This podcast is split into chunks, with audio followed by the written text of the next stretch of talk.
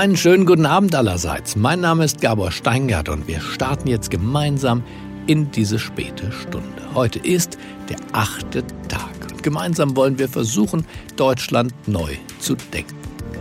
Unsere heutigen Gastgeber sind die beiden Professoren Andreas Rötter und Gregor Kirchhoff.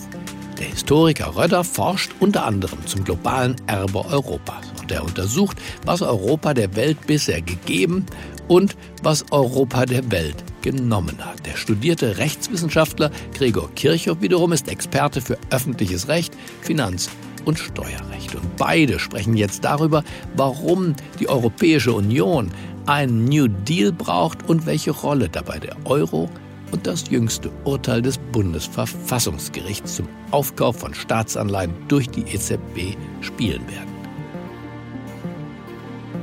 Herzlich willkommen. Wie schön, dass Sie mit uns gemeinsam über die Zukunft der Europäischen Union nachdenken wollen. Wir, das sind Andreas Röder, der Mainzer Professor für Neueste Geschichte, den Sie gleich hören werden, und ich, Gregor Kirchhoff, Professor für öffentliches Recht an der Universität Augsburg. Die Zukunft der Europäischen Union scheint nach der gegenwärtigen Lage äußerst spannungsreich zu werden. Ein Rückbau der EU ist nicht ausgeschlossen. Die nächsten Jahre könnten aber auch zu einem neuen europäischen Frühling führen. Das ist jedenfalls die Hoffnung von Andreas Röder und mir. Dieser Optimismus mag Sie erstaunen, denn die Fliehkräfte in der Union haben in den letzten zehn Jahren zugenommen. Im Brexit haben sie einen traurigen Höhepunkt erreicht. Es gibt Streit um nicht weniger als die Finanzen, vor allem in den südlichen Ländern, den Rechtsstaat in den östlichen Mitgliedstaaten und um die Flüchtlingspolitik in der gesamten EU, um drei wichtige Beispiele zu nennen. Die gegenwärtige Pandemie hat zu weiteren Auseinandersetzungen geführt. Und vor wenigen Tagen hat das Bundesverfassungsgericht eine historische und sehr konfliktträchtige Entscheidung getroffen. All diese Uneinigkeiten verdeutlichen, wie notwendig die europäische Einigung ist. Wenn wir das Virus im Griff haben, ist daher die Zeit, einen neuen gemeinsamen europäischen Weg einzuschlagen. Wir sollten einen New Deal für die EU schließen. Eine solche neue Einigung der europäischen Staaten ist schwierig. Zahlreiche Auffassungen unterscheiden sich erheblich. Gleichwohl sollten wir zuversichtlich sein, dass die neue Einheit gelingen kann. Unser Optimismus gründet in den Erfahrungen der letzten Wochen. Natürlich hat die Krise Konflikte hervorgebracht. Vor allem aber hat sie tiefe Wunden geschlagen. Die gesundheitlichen und wirtschaftlichen Folgen sind dramatisch, Narben werden bleiben. Gleichzeitig hat die Pandemie aber mindestens zwei ganz bemerkenswerte positive Zeichen gesetzt. Die Zivilgesellschaften haben erstens eine beeindruckende Solidarität gezeigt. Menschen musizieren über Grenzen hinweg, gründen helfende Netzwerke und melden sich freiwillig für das Gesundheitswesen. Und Unternehmen leisten, um weitere Beispiele zu nennen, enorme Hilfen und stellen entgegen ihren Produktionsgewohnheiten Gesichtsmasken und Atemgeräte her. Zweitens haben die Staaten eine Handlungsfähigkeit an den Tag gelegt, die man ihnen fast nicht mehr zugetraut hätte. Wenn die öffentliche Hand und die Zivilgesellschaften an einem Strang ziehen, können wir, das hat die Corona-Krise gezeigt, Berge versetzen. Diese besondere Kraft sollten wir für die anstehenden Großaufgaben nutzen. Für den Kampf gegen das Virus, das wichtige Wiederbeleben der Wirtschaft, aber auch um den Klimawandel zu bremsen und die drängenden Fragen nach Flucht und Fluchtursachen zu beantworten. Wollen wir die Europäische Union durch diese besondere Kraft der Zivilgesellschaften beleben, dann muss sich die EU ändern. Der New Deal für die EU betrifft ihre Grundlagen. Wir wollen im Folgenden daher über drei Bereiche nachdenken, die miteinander verbunden sind. Am Ende geht es um die Eigenart der EU als Gemeinschaft europäischer Staaten. Zuvor wollen wir über das kontrovers diskutierte EZB-Urteil des Bundesverfassungsgerichts und über den Euro sprechen, der zu einem europäischen Sprengsatz geworden ist. Wie sich dieser Sprengsatz entschärfen lassen könnte, darüber berichtet jetzt Andreas Röder.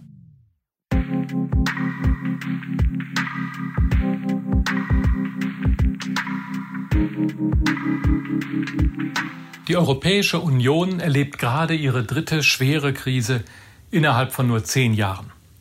Und von Krise zu Krise nehmen die Spannungen immer weiter zu. Emmanuel Macron hat vor kurzem in einem Interview beschrieben, wie die Deutschen in Italien gesehen werden. Sie sind für Europa, wenn sie ihre Exportprodukte verkaufen wollen, aber wenn es darum geht, die Lasten zu teilen, dann sind sie nicht für Europa. Umgekehrt sagte Angela Merkel dem italienischen Ministerpräsidenten, als er unablässig Corona-Bonds forderte, Sie können nicht ständig jeden beschuldigen, weniger europäisch zu sein als Sie, nur weil Sie nicht bekommen, was Sie wollen. Das war starker Tobak von beiden Seiten. Und tatsächlich stehen sich Südländer und Nordländer zunehmend unversöhnlich gegenüber. Und der Clou daran? Beide haben ihre Gründe. Hören wir sie beide an und beginnen wir mit den Südländern. Deren Plädoyer würde etwa so lauten. Die Währungsunion hat uns die Möglichkeit genommen, die Wechselkurse anzupassen. Dadurch ist Deutschland im Euroraum faktisch unterbewertet und deshalb können die Deutschen zu günstigen Preisen exportieren. So entstehen diese enormen deutschen Exportüberschüsse, die das Gleichgewicht in Europa völlig durcheinander bringen. Aber die ökonomische Theorie besagt sowieso, eine Währungsunion ohne eine Fiskalunion, also ohne vergemeinschaftete Steuer- und Haushaltspolitik, das kann grundsätzlich nicht funktionieren. Der Währungsunion muss eine Fiskalunion folgen. Und schließlich wenn wir ständig von Wertegemeinschaft und Solidarität reden, dann muss das doch bitte, gerade in der Krise, konkrete Realität werden. Ihr Deutschen sagt doch auch immer, starke Schultern müssen mehr tragen als schwache. Soweit der Süden. Jetzt die Nordländer. Die Antwort der Bundesregierung würde etwa folgendermaßen klingen. Wir haben in der Euro-Schuldenkrise geholfen und wir helfen auch jetzt. Wir sind eine Solidargemeinschaft. Aber wir haben keine Transferunion vereinbart. Eine Transferunion würde nicht nur die globale deutsche Wettbewerbsfähigkeit schwächen, sondern auch die gesamte EU. Was wir in Maastricht vereinbart haben, das ist eine vergemeinschaftete Geldpolitik. Für die Haushalts- und Finanzpolitik bleiben die einzelnen Staaten selbst verantwortlich. Und zwar nach gemeinsamen, verbindlichen Regeln. Es gibt übrigens einen Ersatz für die abgeschafften Währungsanpassungen, nämlich innere Reformen, um die Wettbewerbsfähigkeit zu verbessern und damit ein neues Gleichgewicht in Europa herzustellen. Genau das haben wir mit unseren Reformen getan, die ihr uns heute als Lohndumping ankreidet. Soweit die Plädoyers. Kann man sagen, wer Recht hat? Das ist aber auch nicht die entscheidende Frage. Das entscheidende Problem ist vielmehr, beide Sichtweisen lassen sich nicht miteinander vereinbaren. Und mehr noch, sie blockieren sich zunehmend. Wenn sich die deutsche Sicht durchsetzt, dann rebellieren die Südländer. Und wenn sich die Südländer durchsetzen, dann ist in Deutschland der Teufel los. Ein weiter so, immer weiteres Krisenmanagement ist aber auch keine Lösung. Denn die wachsenden Spannungen laufen zunehmend auf einen großen Knall zu. Überall Sackgassen also, wie es scheint. Denn wir können auch nicht einfach zurück auf Los zum Anfang der Entwicklung im Jahr 1988.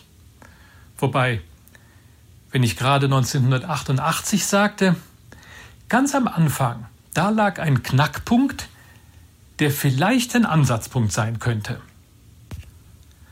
Am Anfang war es nämlich so.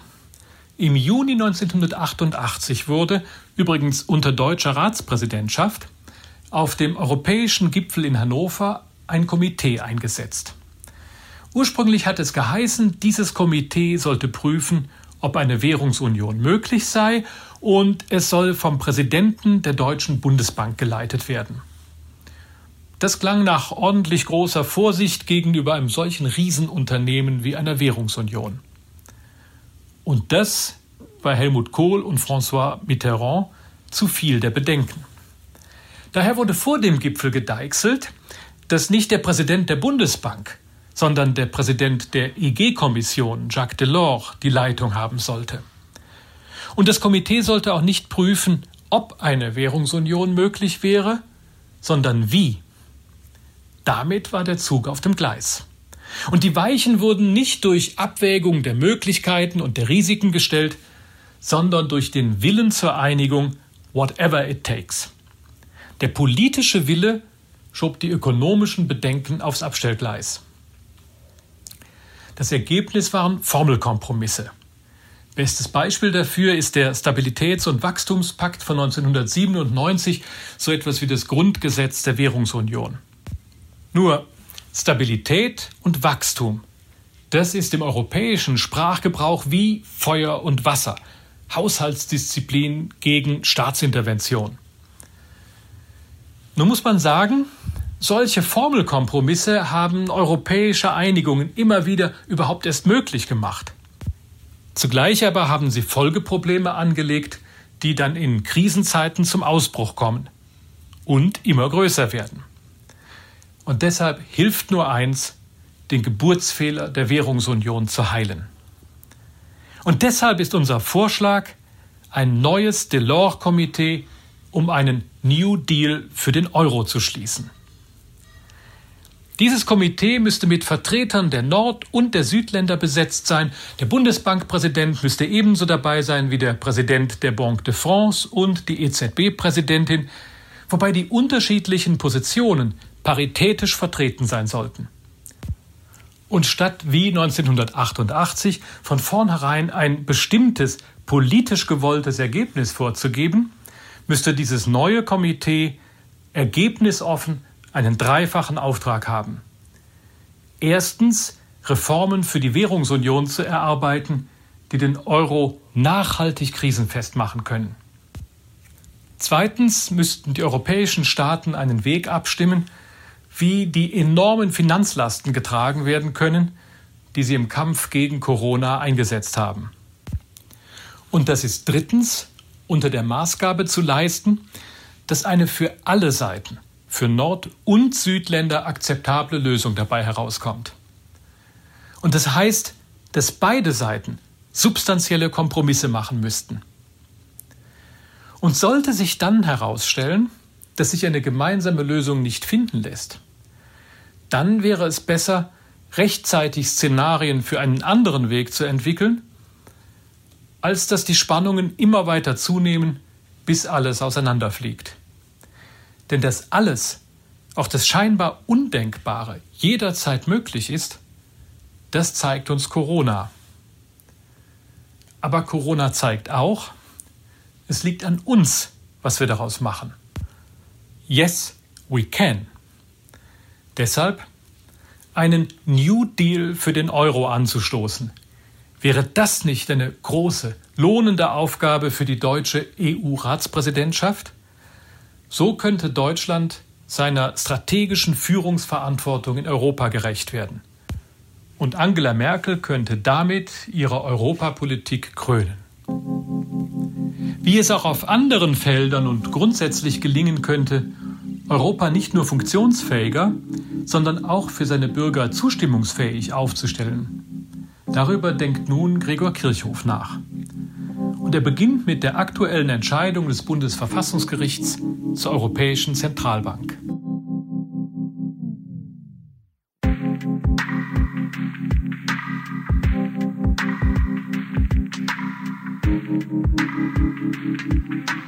Das Bundesverfassungsgericht hat vor wenigen Tagen ein historisches Urteil gefällt. Zum ersten Mal in der Geschichte hat Karlsruhe einer Entscheidung des Europäischen Gerichtshofs in Luxemburg die Gefolgschaft verweigert. Wer aber jetzt meint, damit sei das Band zwischen den höchsten Gerichten zerschnitten, der irrt. Den Karlsruher Richtern ist ein Kunststück gelungen.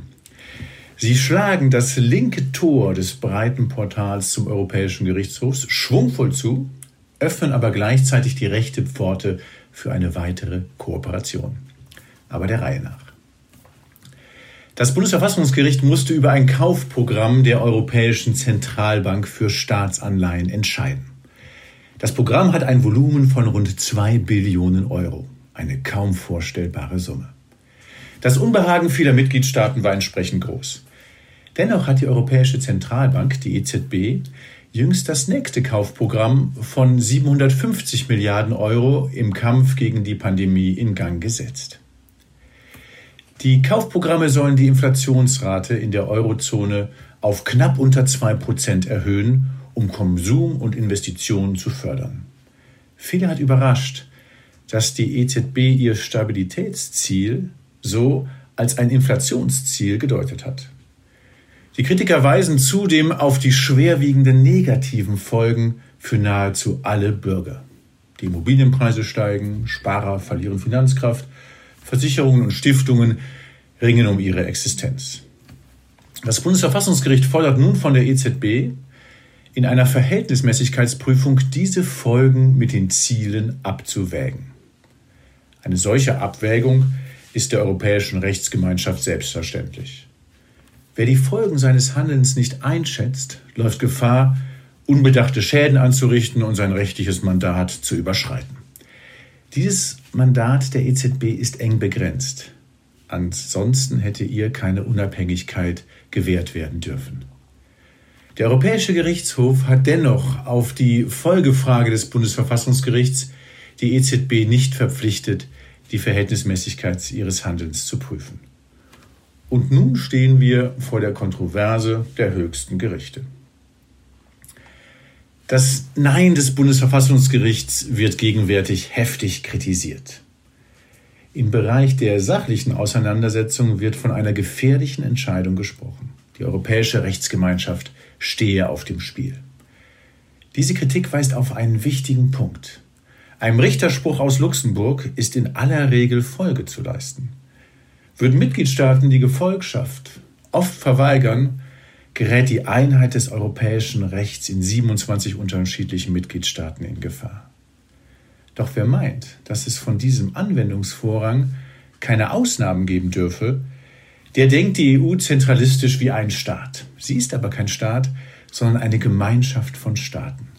Ihr Motto in Vielfalt geeint fasst dies präzise. Was für ein ambitionierter, fast widersprüchlicher und einzigartiger Ausspruch. Der EU wurden von den Mitgliedstaaten bestimmte Hoheitsrechte übertragen. Wenn nun ein Organ der EU ein Mandat beansprucht, das ihr nicht gewährt wurde, ist es zunächst Aufgabe des Europäischen Gerichtshofs, sodann aber eben auch der Mitgliedstaaten, die Grenzen der europäischen Integration anzumahnen. Dies ist keine Besonderheit des deutschen Rechts. Viele europäische Verfassungsgerichte kennen eine Letztkontrolle. Die EU hat keine unbegrenzte Macht. Eine solche stände dem Rechtsstaat und der Demokratie ohnehin fern. Natürlich wird die rechtliche Einheit der EU nur gewahrt, wenn ein solcher Konflikt die seltene Ausnahme bleibt. Aber dieser Ausnahmefall ist eben nun eingetreten. Das Besondere an dem EZB-Urteil des Bundesverfassungsgerichts ist, dass die Richter das Kooperationsverhältnis mit dem Europäischen Gerichtshof nicht beenden, sondern beleben. Schon zuvor hat das Gericht klargestellt, dass ein Nein nur in absoluten Ausnahmefällen und auch nur ausgesprochen wird, wenn es den EuGH zuvor mit der Sache befasst hat. Hinzu tritt der Karlsruher Clou der aktuellen Entscheidung. Die EZB muss innerhalb von drei Monaten darlegen, dass die Anleihenkäufe verhältnismäßig waren. So weist Karlsruhe einen Ausweg aus dem Dilemma. Ein im Ergebnis sanfteres Nein ist kaum denkbar. Werden die Darlegungen unterlassen, ist es der Deutschen Bundesbank allerdings untersagt, bei bestandserweiternden Anleihenkäufen mitzuwirken. Die geforderte Begründung wird die EZB aber nicht überfordern. Auch beeinträchtigen die Begründungslasten die Unabhängigkeit der Bank nicht. Vielmehr bewirken sie eine Selbstvergewisserung, die die EZB in ihr rechtliches Mandat zurückführt. Das ist im Sinne der Einheit des Europarechts. Wer nun trotz dieser Handreichung aus Karlsruhe meint, ein Vertragsverletzungsverfahren gegenüber Deutschland anstrengen zu müssen, schürt ohne Not einen Konflikt, den keiner gewinnen kann. Der EuGH wird den Vorrang des Europarechts betonen, Die nationalen Gerichte aber können ihre Verfassungsbindung nicht ablegen. Gewinner wird ein Vertragsverletzungsverfahren nicht hervorbringen. Der Verlierer aber stünde fest, die Gemeinschaft der europäischen Rechtsstaaten. Der besondere Charakter der EU als Gemeinschaft von Staaten führt uns zurück zu den Lehren aus der Corona-Pandemie. Die Krise hat nicht, wie oft berichtet, in eine europäische Sackgasse geführt. Vielmehr wurde die Essenz der EU deutlich. Die EU ist weit von einem Bundesstaat entfernt. Wichtige Entscheidungen werden in Brüssel, aber eben auch in den Mitgliedstaaten getroffen. Wenn die Staaten im Kampf gegen das Virus vorübergehende Ausgangsbeschränkungen anordnen, wenn sie Grenzen kontrollieren und die medizinische Versorgung stärken, versuchen sie Leben zu retten, ohne die europäische Integration in Frage zu stellen. Brüssel hätte den notwendigen Schutz für 450 Millionen Menschen in 27 Staaten nicht leisten können. Die Zukunft der EU erfordert eine kluge Balance. Nationalen Egoismen, wie sie in der Flüchtlingskrise deutlich wurden, ist eine klare Absage zu erteilen. Doch sind auch zentralistische Tendenzen zu verhindern, wie sie in einem kompromisslosen Anwendungsvorrang des EU-Rechts zu erkennen sind. Europa wird die anstehenden Großaufgaben ohne die Mitgliedstaaten und ohne die Zivilgesellschaft nicht bewältigen. Wenn sich die Zivilgesellschaften in Europa entschlossen dem Klimawandel und weiteren historischen Anliegen wie der Flüchtlingskrise widmen, wird mehr erreicht als durch detailliertes europäisches Recht. Die im Kampf gegen das Virus so wichtigen Abstandsgebote können zwar gesetzlich vorgegeben werden, aber es ist an den Menschen, sie einzuhalten und insgesamt die notwendige Umsicht walten zu lassen. Hätten Staatschefs und die Kommissionspräsidenten zu Beginn der Pandemie in den Parlamenten der erst betroffenen Staaten Strategien gegen das Virus öffentlich diskutiert, hätten wir viel gewonnen. Dann wäre die Solidarität gestärkt und das Virus besser bekämpft worden. Die EU und die Mitgliedstaaten hätten solche parlamentarischen Generalaussprachen über weitere zentrale Themen führen sollen. Über die Finanzkrise, die Maßnahmen der EZB, die Flüchtlingskrise, die Sicherheit, die Digitalisierung und den Klimaschutz. Dann wäre besseres Recht gesetzt worden. Insbesondere aber hätten die Debatten die notwendige Akzeptanz bei den Menschen gestärkt. Das Recht kann den Zusammenhalt in Europa zwar bestätigen, aber nicht stiften. Traditionen, gemeinsame Werte und Überzeugungen, ungeschriebene Regeln im Umgang miteinander und gegenseitige Rücksichtnahmen sind gerade in Zeiten einer Krise wichtiger denn je.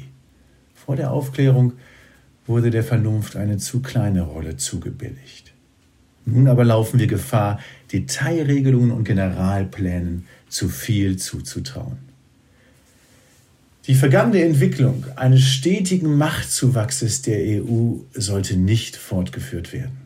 Entscheidend ist, die solidarische und kreative Kraft der Zivilgesellschaften für die Herausforderungen unserer Zeit zu beleben. Es geht darum, die drei Kraftquellen der EU zu stärken. Die europäischen Organe, die Mitgliedstaaten und die Zivilgesellschaften. Europas Antwort auf neue Aufgaben, auf den globalen Wettbewerb, auch auf autoritäre und wirtschaftlich erfolgreiche Staaten sollte deutlicher denn je lauten, Freiheit in Solidarität. Und damit sind wir wieder bei Andreas Röder und unseren drei zusammenfassenden Thesen.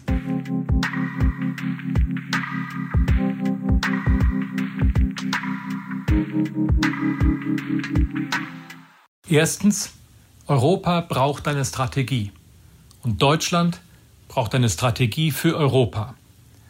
Deutschland ist der größte und stärkste Staat der Europäischen Union und muss deshalb Führung ausüben, auch wenn das nicht immer allen gefällt, am wenigsten vielleicht den Deutschen selbst.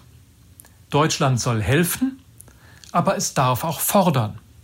Und das Ziel muss sein, dass es fair zugeht in Europa und nicht die einen auf Kosten der anderen leben. Die deutsche Frage in Europa anno 2020 ist eine Frage der Balance, der Balance zwischen rücksichtsloser Führung und führungsloser Rücksicht. Zweitens. Europa braucht konkrete Hilfen, mit denen stärkere Staaten die besonders Betroffenen der Krise kraftvoll unterstützen. Eine konkrete und sichtbare Solidarität der Tat. Was Europa nicht braucht, sind bedingungslose Geldströme oder vergemeinschaftete Schulden, denn sie schwächen die Selbstverantwortung der Einzelstaaten. Solidarität und Selbstverantwortung aber, das sind die beiden Seiten der einen Medaille namens Europäische Union. Und wer nur eine von beiden haben will, der wird diese Währung entwerten. Die EU ist mehr als nur ein makroökonomischer Großraum und sie ist weniger als ein Bundesstaat. Sie ist ein Verbund demokratischer Staaten. Darin liegt ihre historische Besonderheit, darin liegt ihr ganz eigener Charme und darin liegt ihre große politische Chance. Drittens, die europäische Einigung hat gerade in historischer Perspektive Unschätzbares geleistet.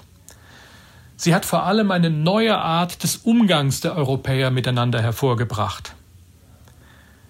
Die Europäische Union gefährdet sich aber selbst, wenn sie sich überdehnt und wenn sie ihre Ansprüche überzieht. Denn dann verliert sie die Akzeptanz ihrer Bürger. Stark ist eine Europäische Union, die sich auf ihre Kernbereiche konzentriert, da wo sie einen echten Mehrwert gegenüber den Einzelstaaten leistet auf Mobilität, Digitalisierung, Handelspolitik oder Grenzpolitik, um nur einige zu nennen. Aber keine Allzuständigkeit, kein Zentralismus mit planwirtschaftlichen Zügen und keine Anmaßung von Souveränität, die niemand vereinbart hat. Was Europa braucht, ist ein New Deal für eine offene, flexible Union, mit der alle Europäer gut und gerne leben können. In der Krise ist die Zeit. Jetzt ist die Stunde. Denn wir lernen, geht nicht, gibt's nicht mehr. Es liegt an uns. Das, liebe Hörerinnen und Hörer, waren unsere Ideen für eine Europäische Union, die aus der Krise lernt und die daher gestärkt aus der Krise hervorgehen kann. Gregor Kirchhoff und ich, Andreas Röder, wir bedanken uns für Ihre Aufmerksamkeit und grüßen Sie von Herzen. Vielen Dank an Professor Röder und Professor Kirchhoff für diese Gedanken und auch für die Zuversicht. Trotz der schwierigen Lage, in der sich unsere Europäische Union derzeit befindet. Ich wünsche Ihnen allen einen angenehmen Abend und danach eine schöne, geruhsame Nacht. Bleiben Sie mir gewogen. Es grüßt Sie auf das Herzlichste, Ihr Gabor Steingart.